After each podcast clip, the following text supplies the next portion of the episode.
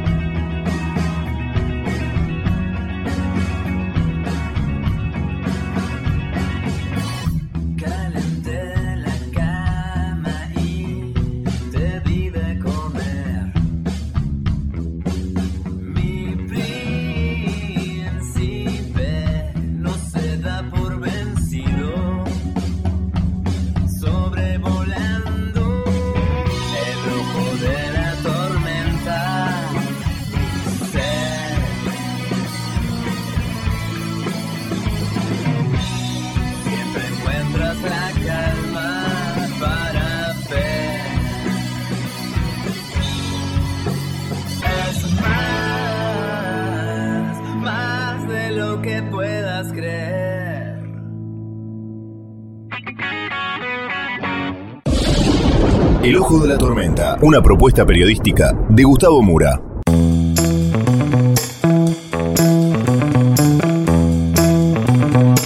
Bienvenidos al Ojo de la Tormenta. Hoy nos vamos a ocupar de la Messi Miami Manía, el furor que se ha desatado en Estados Unidos por la llegada de Leonel Andrés Messi no tiene precedentes. Tal vez se podría remitir a tiempos en los cuales el furor que había causado la llegada de Pelé al cosmos de Nueva York, pero no lo podemos comparar porque no son tiempos tecnológicos aquellos como para tener una medida adecuada y ponerlo en el mismo escalímetro al día de hoy. Hoy ha comenzado la venta de entradas para el primer partido de Messi y vamos a cubrir toda la expectativa que se genera en torno a ello. Vamos entonces con los temas del día de hoy en este breve sumario.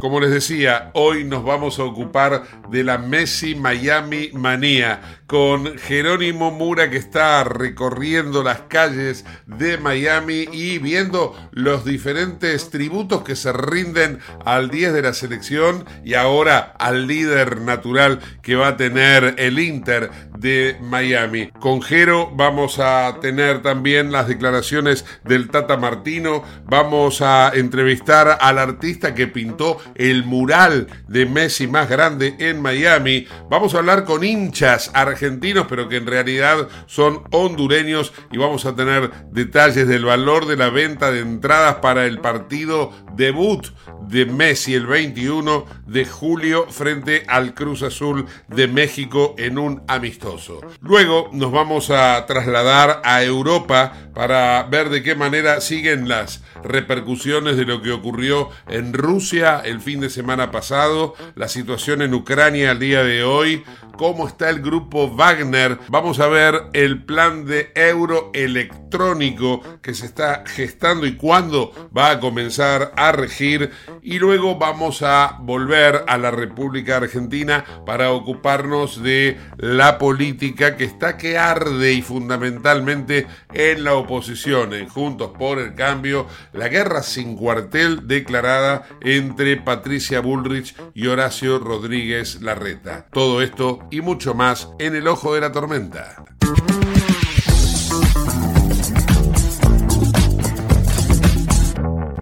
Este programa Autopiezas Pana. Más de 30.000 productos en stock y más de 30 años brindando seguridad para tu vehículo.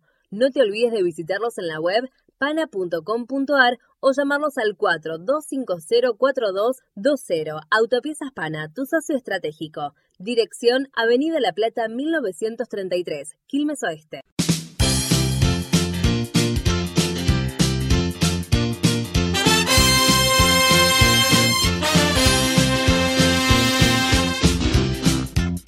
La Messi manía estalló en Miami. Hoy podríamos decir que es la Messi Miami manía, un juego de palabras que de alguna forma va a ir cobrando vida a medida que nos vayamos acercando a la fecha clave. Esa fecha clave es el día 21 de julio.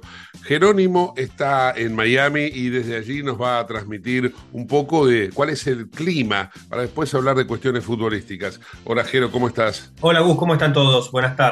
Bueno, la verdad que el clima es de mucha euforia, mucha expectativa, porque Lionel Messi está cerquita, está en las Bahamas, está de vacaciones y falta poco, ¿eh? el 21 de julio, como vos bien decías, es el primer partido que va a jugar por un amistoso contra Cruz Azul, el equipo mexicano. Eh, en ese sentido se espera una gran convocatoria de público de todo el mundo, ¿no? que venga a verlo al mejor jugador del mundo y que probablemente, bueno, eh, sea también un desafío para Messi, ahora el Tata Martino que hoy fue presentado, y Sergio Busquets, eh, sumado a los otros compañeros ¿no? que tendrá Lionel Andrés Messi en su equipo, para levantar eh, un equipo que, como es el Inter de Miami, que está último en la tabla. Efectivamente, y bueno, vos recién mencionabas al Tata Martino, que firmó el contrato, que está esperando por la tercera franquicia. Hablábamos de, son tres los jugadores clave, ¿no? Messi, Busquets y habrá que ver quién es el tercero. Pero, ¿te parece que escuchemos al Tata Martino lo que decía hoy? Dale. Hoy es un equipo que está muy complicado en la tabla de posiciones, que está muy diezmado por las lesiones, que está diezmado por jugadores que están en la selección, eh, pero que tiene las expectativas de los futbolistas nuevos que van a venir, que son realmente muy, pero muy importantes y que seguramente añadido a al lugar de privilegio donde se llegó en la Copa, esto nos permita este, poder hacer crecer fundamentalmente en la parte anímica a, los futbolistas para tener un cierre de año este, más acorde a lo que se espera de, este club. Bien, el Tata Martino entonces en este punto que hacemos de la cuestión futbolística para pasar a lo social. Eh, la verdad que decíamos en la apertura que se desató la mesimanía porque empezaron a pintar murales al estilo de Maradona en Nápoles. Bueno, acá empiezan a pintar los murales de Messi. Contanos un poco, Jero, hoy estuviste en donde se ha pintado un mural, entrevistaste gente. Contame un poco de este mural.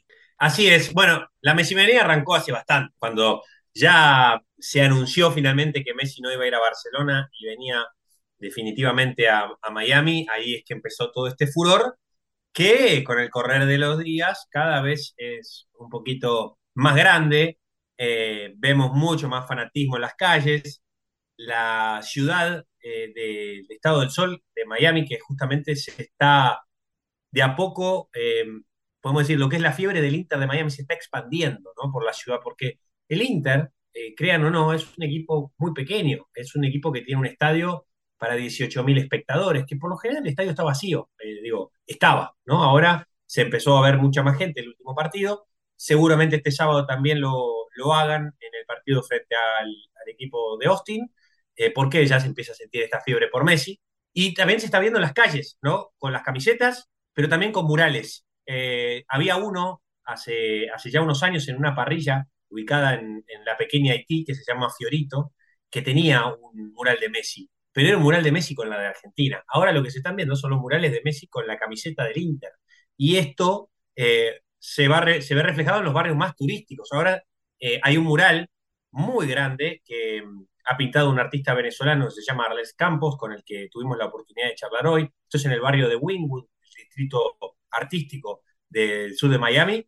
Y es el lugar en donde también la gente aprovecha para ir y sacarse una foto con el astro, ¿no? Que todavía no está en Miami él, pero sí su imagen, que está eh, de a poco inundando las calles de Miami. Eh, te decía, Gus, que pudimos hablar con Arles Campos y él nos contó un poquito cómo surgió todo esto y, cuánta gente viene por día a, tomarse una foto con esto. Si te parece, compartimos el testimonio.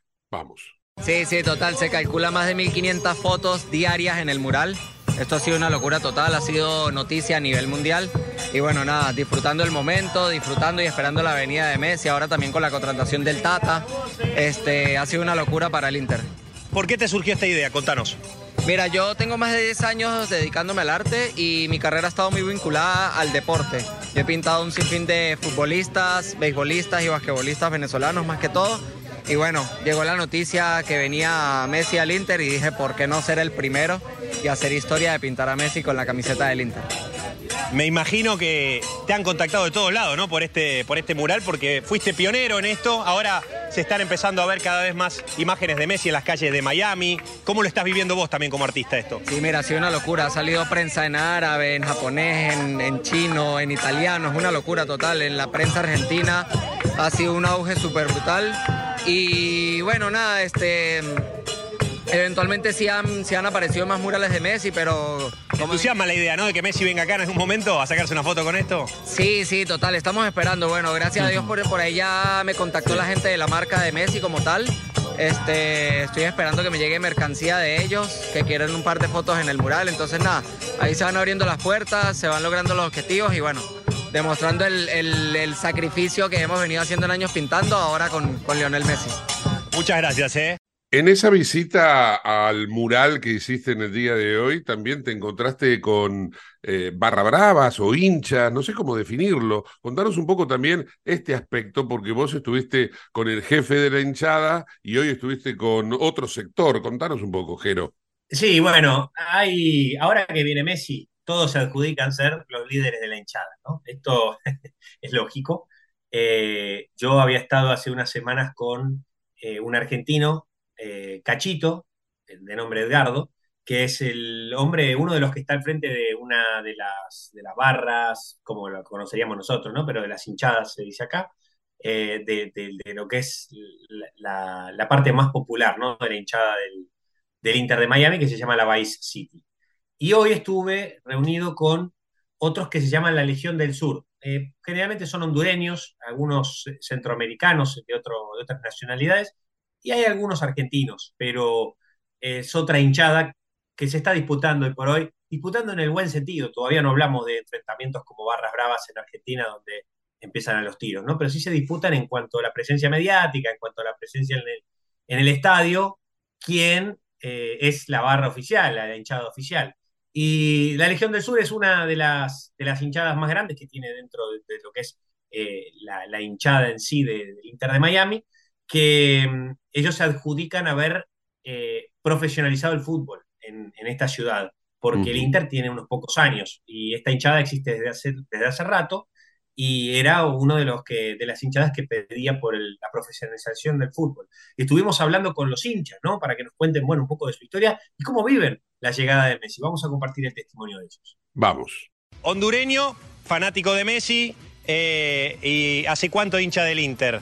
Bueno, mira, nosotros somos season ticket holders desde marzo del 2020 prácticamente desde antes de la pandemia. Ahora, acompañando a Messi, que nos los han encomendado para que se los cuidemos a todo el público argentino, latinoamericano y del mundo, porque Messi es del mundo, les decimos que está en buenas manos. Aquí se lo vamos a tener bien cuidado. Viene a una barra y a un equipo que tiene pasión latinoamericana, pero también el sentido familiar que tenemos aquí en Estados Unidos, que es una combinación muy bonita. Ahora, ¿qué tanta pasión tienen los hondureños? A ver, si vos hablame de pasión, ¿qué tanta? Si, los argentinos ya, ya sé que somos pasionales. Contame bola de los hondureños, ¿qué tan pasionales son? Bueno, ¿qué te digo? Mira, por ejemplo, eh, en mi caso, en lo personal, cuando yo era pequeño, yo no compartía mucho con mi viejo. Mas, sin embargo, yo sabía que todos los miércoles y todos los sábados a las siete y media yo iba a estar en el estadio con mi papá. ¿Me entendés? Esas son cosas que se van transmitiendo. El fútbol, la pasión. Uno de lo, lo, que culminó esa historia, en el 2020 tuvimos la oportunidad de Honduras, después de casi 28 años de no participar en un mundial, clasificamos al mundial, fuimos con mi esposa, celebramos en Honduras, en Sudáfrica, el mundial, y te lo digo, ahora que vivimos en Miami, nuestro equipo es Miami, apoyamos Miami, y ahora que Messi viene acá, seguimos apoyando lo que es esta pasión del fútbol. Buenísimo, gracias, te dejo que te estás empapando. Bueno, Jero, al mismo tiempo de toda esta euforia que se está viviendo, hoy fue también un día de gran actividad, supongo yo, comercial por la venta de entradas, ¿no? Comenzó la venta de entradas ya en la era Messi, ¿no? Sí, comenzó y casi te diría terminó. Habría que ver si quedó alguna. Pero es el primer partido, el del 21 de julio que mencionábamos antes, con Cruz Azul. Para eh, eh, la gente, para el, para el fanático de fútbol es todo un hito el debut quizá del último equipo de Lionel Messi, no sabemos. Así que para todo el mundo es eh, algo histórico y todos quieren estar.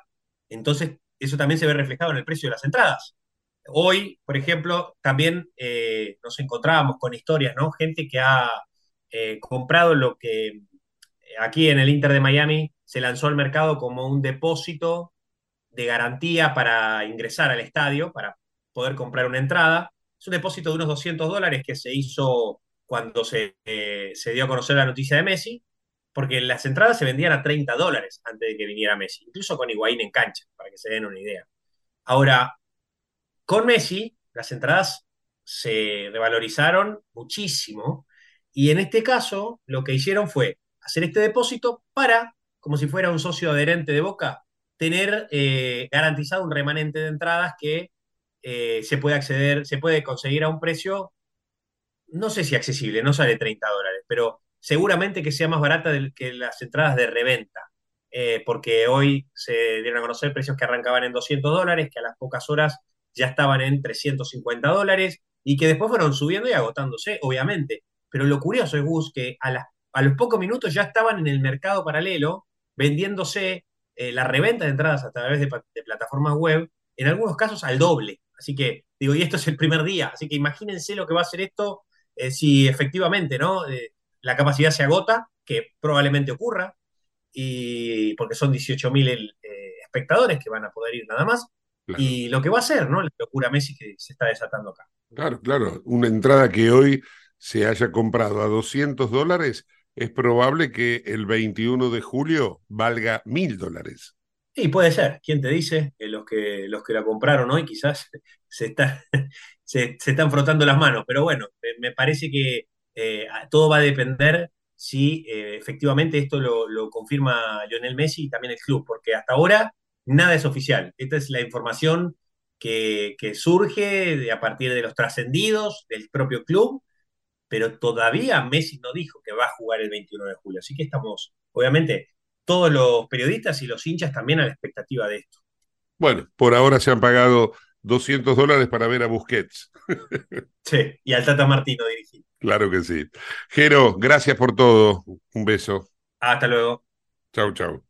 Bueno, aclaro, un beso porque es mi hijo, ¿no? Entonces, lógicamente, como padre, le puedo transmitir ese saludo. Seguimos con más información. Comunícate con nosotros al 11 59 65 2020, el WhatsApp de Late. Para lo que es el capítulo de noticias internacionales, tenemos preparados hoy dos informes. Por un lado, todo lo que tiene que ver con Rusia, la invasión a Ucrania y los remesones de la rebelión de la semana pasada. Por el otro lado, noticias internacionales que no tienen nada que ver con ello, pero que están destacadas en el día de hoy. Vladimir Putin se deja ver en Dagestán en una imagen de supuesta normalidad tras los intensos acontecimientos de los últimos días. Pero esa normalidad no es tal, según afirman muchos. Putin, debilitado, estaría llevando a cabo una purga dentro de su propio ejército como consecuencia de lo ocurrido. El diario ruso de Moscow Times, citando al Ministerio de Defensa, informaba de la detención del general Sergei Surovikin por sus presuntos vínculos con la sublevación. Para algunos líderes occidentales, todo esto no son más que las consecuencias de un error de base. Con el paso de los días se van conociendo algunas de las intenciones de los mercenarios de Wagner. Funcionarios occidentales afirman que el jefe del grupo, Yevgeny Prigozhin, tenía entre sus planes secuestrar tanto al ministro de Defensa de Rusia, Sergei Shoigu, como a varios altos mandos del ejército, durante el breve motín de la semana pasada. Y es que Wagner contaría de hecho con muchas esferas operativas. En la oficina que el grupo tenía en San Petersburgo se han descubierto igualmente pruebas de un plan de ataque informativo contra el gobierno de Lituania. Tres semanas después de la destrucción de la presa ucraniana de Kajovka, la vida sigue siendo una miseria para los habitantes de la región de Gerson. La tremenda catástrofe humanitaria y medioambiental se deja notar cada día para las miles de personas que, tras verse obligadas a abandonar sus hogares, han ido regresando al lugar, ahora mismo sin electricidad ni agua corriente. El enviado del Papa a Ucrania ha comprobado por sí mismo la situación. El Vaticano ha abierto un comedor en la ciudad de Gerson, lo que ha supuesto un respiro para la población local. Casi un mes después de lo ocurrido, tanto Ucrania como el bloque de Occidente siguen teniendo claro que se trató de un acto de sabotaje. Las autoridades de la zona calculan que unas 10.000 hectáreas de tierras agrícolas permanecen aún bajo el agua. Las consecuencias se dejarán notar durante décadas. El presidente francés Emmanuel Macron se reúne en París con el secretario general de la OTAN Jens Stoltenberg para preparar la cumbre que se celebra en Lituania los días 11 y 12 de julio. Macron ha pedido a Turquía y Hungría que desbloqueen la adhesión de Suecia a la alianza para que pueda participar como aliada de pleno derecho en la cumbre de Vilna. Ucrania y su futura relación con la OTAN es otro de los temas espinosos en la agenda, sin dejar la cuestión de la cooperación entre la UE y la alianza. La invasión rusa a gran escala de Ucrania y sus consecuencias han sido los principales impulsores del deterioro de la paz en el mundo. Esta es una de las conclusiones del Índice de Paz Global 2023 del Instituto para la Economía y la Paz. Europa es menos pacífica ahora que hace 15 años, según el índice.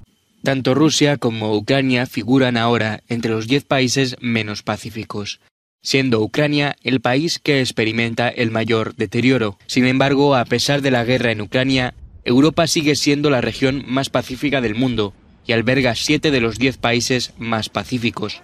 Islandia ocupa el primer puesto por decimosexto año consecutivo. La quema de un ejemplar del Corán en Suecia en vísperas de la cumbre de la OTAN provoca al mundo musulmán y levanta ampollas en Turquía que augura mantener su veto al país escandinavo. Un hombre de origen iraquí aseguró que su intención era criticar al Islam antes de poner tocino sobre el Corán y prenderle fuego junto a una mezquita en Estocolmo. El acto fue autorizado por la policía sueca después de que los tribunales revocaran su prohibición apelando a motivos de seguridad. Turquía, que ha vetado la entrada de Suecia en la OTAN por su política de brazos abiertos con militantes de organizaciones kurdas a las que considera terroristas, ha criticado duramente lo ocurrido y ha dejado entrever que esto no ayudará a levantar su veto a Suecia para su acceso a la OTAN. El undécimo paquete de sanciones europeas a Rusia tiene un giro ligeramente diferente. No solo va dirigido contra las empresas rusas, sino también contra terceros que, voluntariamente o no, ayudan al Kremlin a eludir las restricciones. Europa intenta que las empresas comprendan la magnitud de los aranceles. La lista de sanciones incluye también a empresas de China. Según los expertos, el volumen de su comercio con Rusia le permite ocultar cualquier violación de las sanciones. No obstante, según los observadores, es poco probable que Europa y China entren en un conflicto comercial directo por Rusia. Tanto Rusia como Occidente afirman que hasta ahora las sanciones han tenido un efecto muy limitado en la economía rusa, entre otras cosas, porque se ve estimulada por los pedidos militares. Pero a largo plazo, los expertos creen que este factor bastaría por sí solo para causar graves daños a la economía. Ahora vamos a hacer una breve pausa, no te vayas del ojo de la tormenta. En el ojo de la tormenta yace un niño asustado.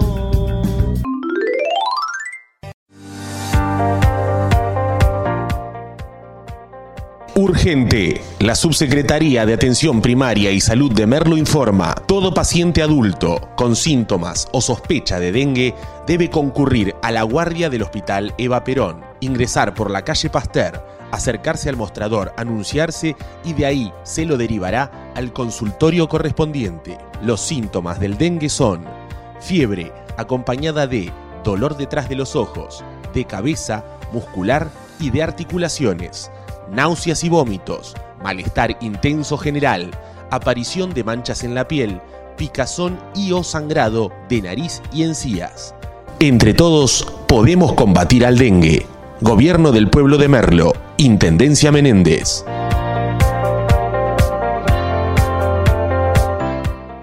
Autopiezas Pana, distribuidor nacional de autopartes, líder en el rubro suspensión, dirección y frenos para vehículos. Para más información sobre las marcas que trabajamos, visítanos en nuestra web pana.com.ar o escribinos a nuestro email pana.pana.com.ar. Autopiezas Pana, tu socio estratégico. En la ciudad podés hacer cualquier denuncia llamando al 911. Es más rápido, simple y no tenés que ir a la comisaría. Conoce todo en buenosaires.gov.ar barra seguridad. Brazos abiertos. Buenos Aires Ciudad. Te invitamos a conocer La Pampa, porque creemos en una nueva forma de viajar a un ambiente ideal para estos tiempos. Aire puro, bosques y fauna nativa, gastronomía gourmet, vinos patagónicos, pueblos con historias emocionantes. En La Pampa, seguro te relajás, seguro te emocionás, seguro disfrutás. Viaja seguro, viaja a La Pampa, portal de la Patagonia. En Lanús, nuestros vecinos cuentan con el nuevo programa de telemedicina pediátrica para chicos de hasta 16 años. Si sos vecino de Lanús, solo tenés que empadronarte, registrate en la app y acceder a tu consulta médica. Así de fácil. Informate en lanús.gov.ar barra telemedicina. Lanús nos une. ¿Sabías que todos los accidentes por inhalación de monóxido de carbono son evitables? Chequea que la llama de tus artefactos sea siempre azul. No olvides ventilar los ambientes de tu hogar todos los días, verificando que las rejillas cuenten con salida al exterior y las ventilaciones no estén tapadas ni sucias. Y controla las instalaciones internas con un gasista matriculado. Con estos consejos, proteges a tu familia. Metrogas, damos calor. ¿Qué es lo que hace a San Isidro distinto? ¿Será que vivimos haciendo obras que nos hacen vivir mejor, como la nueva senda del hipódromo? ¿Será porque seguimos haciendo megaconstrucciones? Sí, porque seguir mirando hacia adelante hace todo distinto. San Isidro, municipio.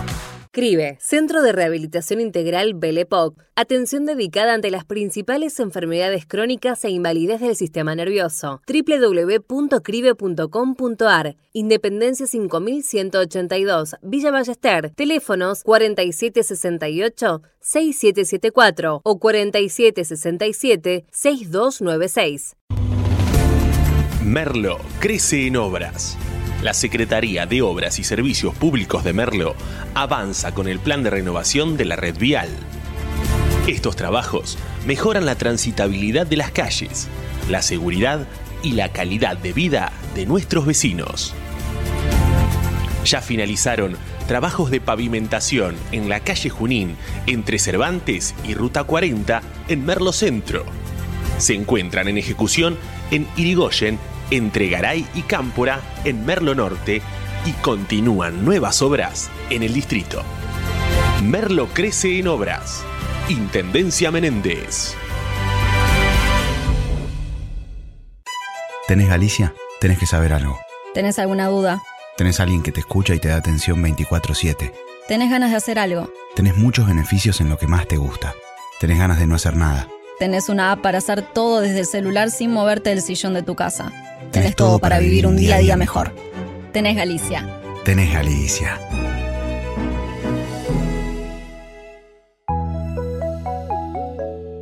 No te extrañes si sonrío y no me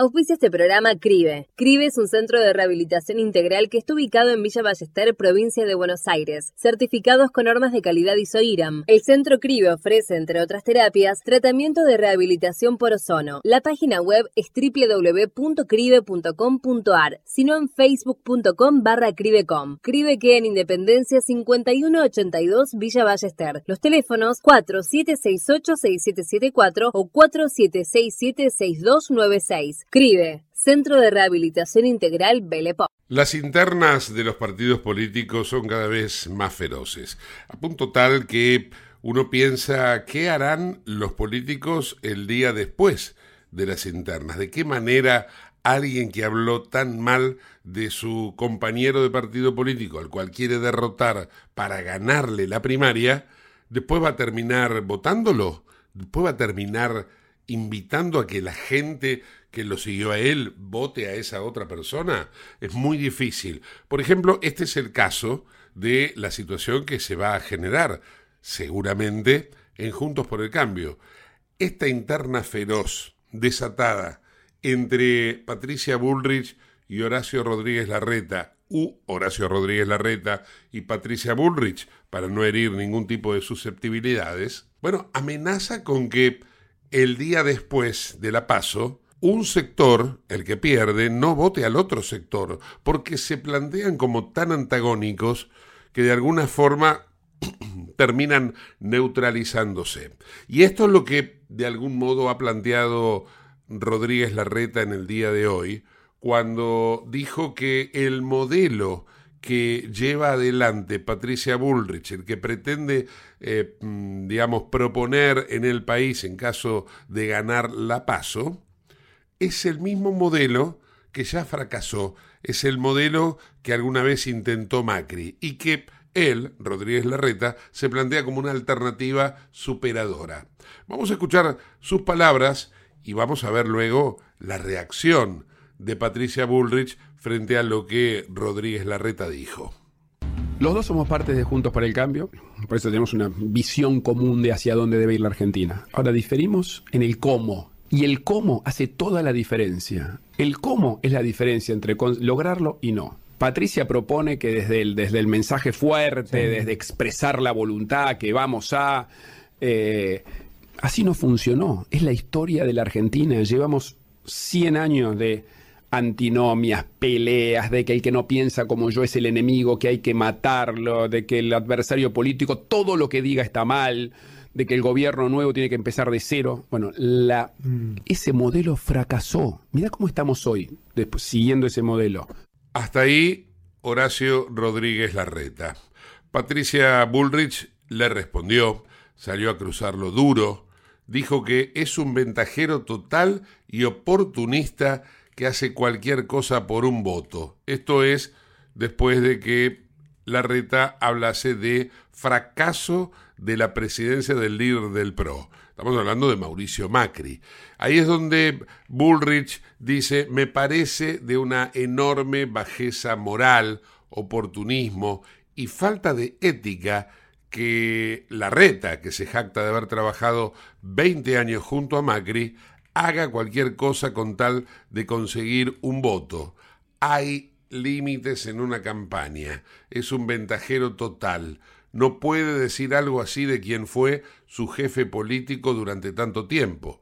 Me parece muy deleznable, agregó Bullrich, para responder precisamente a la reta, al cual también tilda de oportunista. Y ahí eh, sigue Bullrich. Habla de las diferencias que tenemos de la velocidad en que haríamos los cambios. Es todo muy oportunista lo que dice. Y esto es precisamente lo que yo les estaba destacando, en el sentido de que va a ser muy difícil que el que pierda acompañe al que gane en esta primaria, porque se ha tornado, yo diría, muy, pero muy feroz. Ha llegado a su máxima tensión con una escalada verbal sin precedentes, sin diálogo ni mediadores.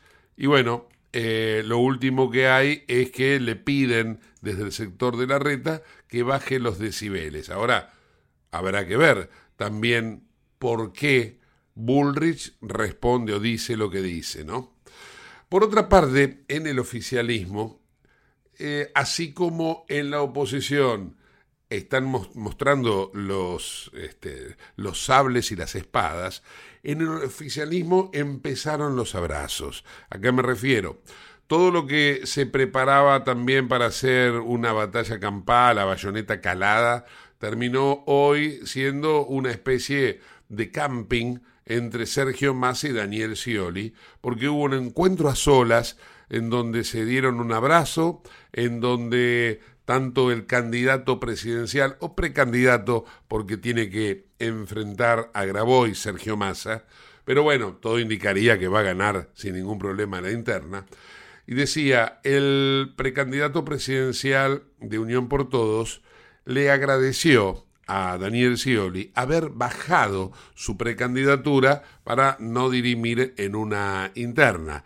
La cuestión es que eh, ambos se mostraron juntos, estuvieron reunidos y precisamente mm, tras el encuentro a través de la red social eh, Twitter, Massa dijo, me reuní con el embajador Daniel Scioli para potenciar las relaciones diplomáticas bilaterales que por más de 200 años unen a Argentina y a Brasil económica y culturalmente. Gracias Daniel por comprometerte y trabajar por la unidad. Esta última frase es el sentido real de la reunión, no por lo de Brasil, es porque Scioli se bajó de la precandidatura y se comprometió a trabajar por la unidad que es Unión por Todos. Y de esta manera entonces se selló esta eh, unidad, valga el término que vienen usando, para encarar juntos esta etapa de lo que es la carrera electoral. Habrá que ver ahora si Sergio Massa cumple con su propio diagnóstico, aquel que indicaba que un ministro de Economía no puede ser candidato presidencial, porque la responsabilidad del Ministerio de Economía en la Argentina en estos tiempos le insume mucho trabajo a quien está en ese cargo. Por lo tanto, no podría ocuparse eh, al ciento por ciento. ¿Qué hará? ¿Renunciará como ministro de Economía? ¿Renunciará como candidato? ¿O faltará una vez más a su palabra? Sergio Massa es quien tiene la solución a este teorema que él mismo ha planteado. ¿Estás buscando vinos para darte un gusto o para regalar? La Vinoteca Uva Morada cuenta con una amplia variedad de vinos exclusivos para diferentes ocasiones. Buscala en Instagram, arroba uva morada.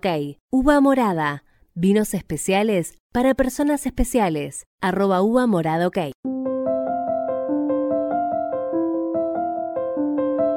Como les había anticipado, en el día de hoy tenemos otro informe de noticias internacionales. Lo más destacado es que se viene el Eurocoin o la moneda digital en euros. Les presento este informe elaborado por Euronews. Cada vez más personas utilizan herramientas digitales para sus compras cotidianas. Ante esta tendencia creciente, este miércoles la Comisión Europea ha presentado una propuesta para poner en marcha un euro digital. Se trataría esencialmente de dinero electrónico y daría a los consumidores una solución alternativa de pago a escala europea diferente a las opciones que existen hoy en día. Según datos de Bruselas, el 55% de los ciudadanos de la Unión Europea prefiere pagar sin efectivo, el 22% en efectivo y el 23% no tiene ninguna preferencia. La propuesta se ha enfrentado a varias objeciones por parte de los ciudadanos por las dudas sobre la privacidad y por parte de los bancos ante posibles quiebras bancarias. Pero la Comisión Europea ha asegurado que habrá cláusulas de seguridad para todas las partes implicadas. La ley final debe ser respaldada por los 27 países europeos y el Parlamento Europeo y se espera que el Banco Central Europeo dé la luz verde a un euro digital en octubre.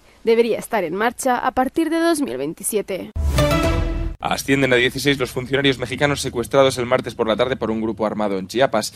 El autobús en el que viajaban trabajadores del cuartel de la Policía Estatal fue detenido por varios vehículos. Las autoridades desconocen por el momento quién está detrás del secuestro. Sin embargo, uno de los trabajadores ha aparecido en un vídeo en redes sociales leyendo un comunicado en el que los secuestradores piden la dimisión de varios cargos de seguridad pública. Más de mil agentes de policía estatales y federales están llevando a cabo una búsqueda por tierra y aire de los empleados de policía desaparecidos. Madonna pospone su gira mundial por motivos de salud.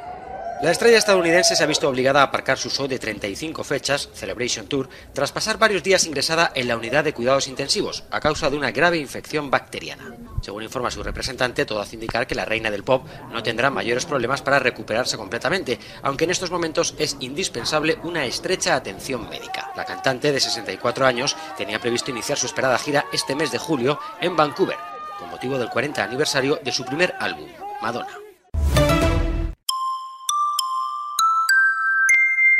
La Administración Gubernamental de Ingresos Públicos recuerda que continúa vigente el beneficio para contribuyentes jóvenes de entre 18 y 29 años que se inscriban por primera vez en el régimen simplificado en la ciudad de Buenos Aires. Obtendrán una bonificación del 100% sobre las cuotas 1 a 6 del impuesto sobre los ingresos brutos durante el ejercicio fiscal 2023. Para los jóvenes, este beneficio será del 100% durante los primeros 24 meses desde su alta, mientras que para el resto de nuevos contribuyentes se extenderá hasta el 50% durante el segundo año, es decir, 2024. En ambos casos, siempre y cuando permanezcan dentro de la misma categoría de régimen simplificado. Es importante señalar que no se deberá hacer trámite alguno, ya que las bonificaciones se harán de oficio al momento de la inscripción. Para el reconocimiento del beneficio deberán inscribir el domicilio donde se ejerce la actividad en el registro de domicilios de explotación. Para más información, ingresar a www.agip.gov.ar. Antes del cierre del programa de hoy les proponemos un poco de música y vamos a compartir un tema de Led Zeppelin, Warden Law the Love.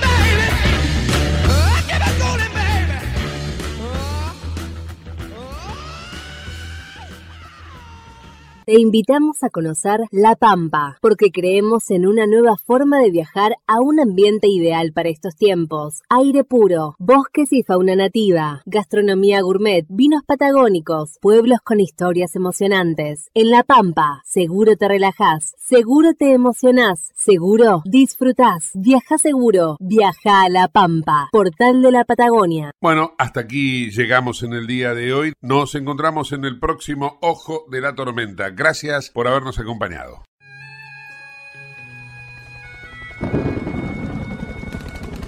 Mientras las agujas de reloj y el calendario siguen su curso, la tierra gira entre guerras, pobrezas, desigualdad. La codicia influye en cada acción. Abre las puertas al abismo de la autodestrucción. Seguimos ciegos e ignorantes mientras la desgracia aumenta. Bienvenidos a mis cuentos desde el ojo de la tormenta.